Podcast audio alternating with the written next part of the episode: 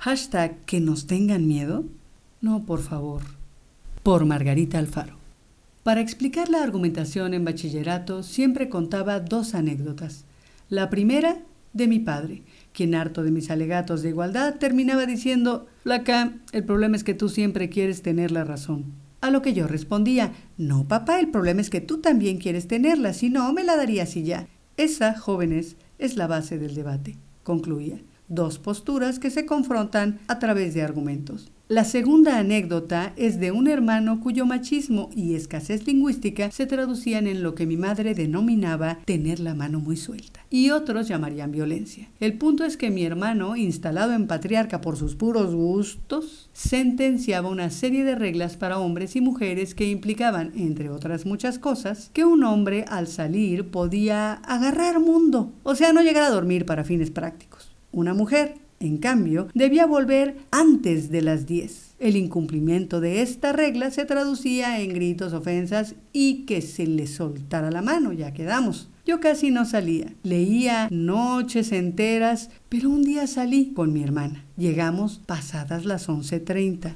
Horror. Gritos, sombrerazos, mi hermana se escabulló por el pasillo a la habitación y yo me paré tratando de explicar que no habíamos hecho nada malo, vete a tu cuarto, que no habíamos fumado ni ingerido una gota de alcohol, vete a tu cuarto si no quieres, no nos habíamos drogado, que te largues a tu cuarto, no nos habíamos ido con nadie a ningún lugar apartado, solo bailamos, ella sí entiende, carajo, vete a tu cuarto. Hizo el ademán para el ya quedamos. ¿O qué? ¿Me vas a pegar?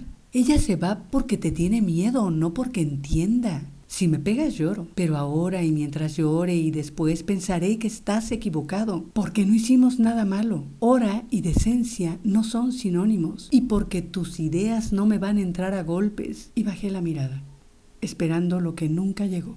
Así, palabras más, palabras menos, solía explicar la fuerza de un argumento antes del COVID.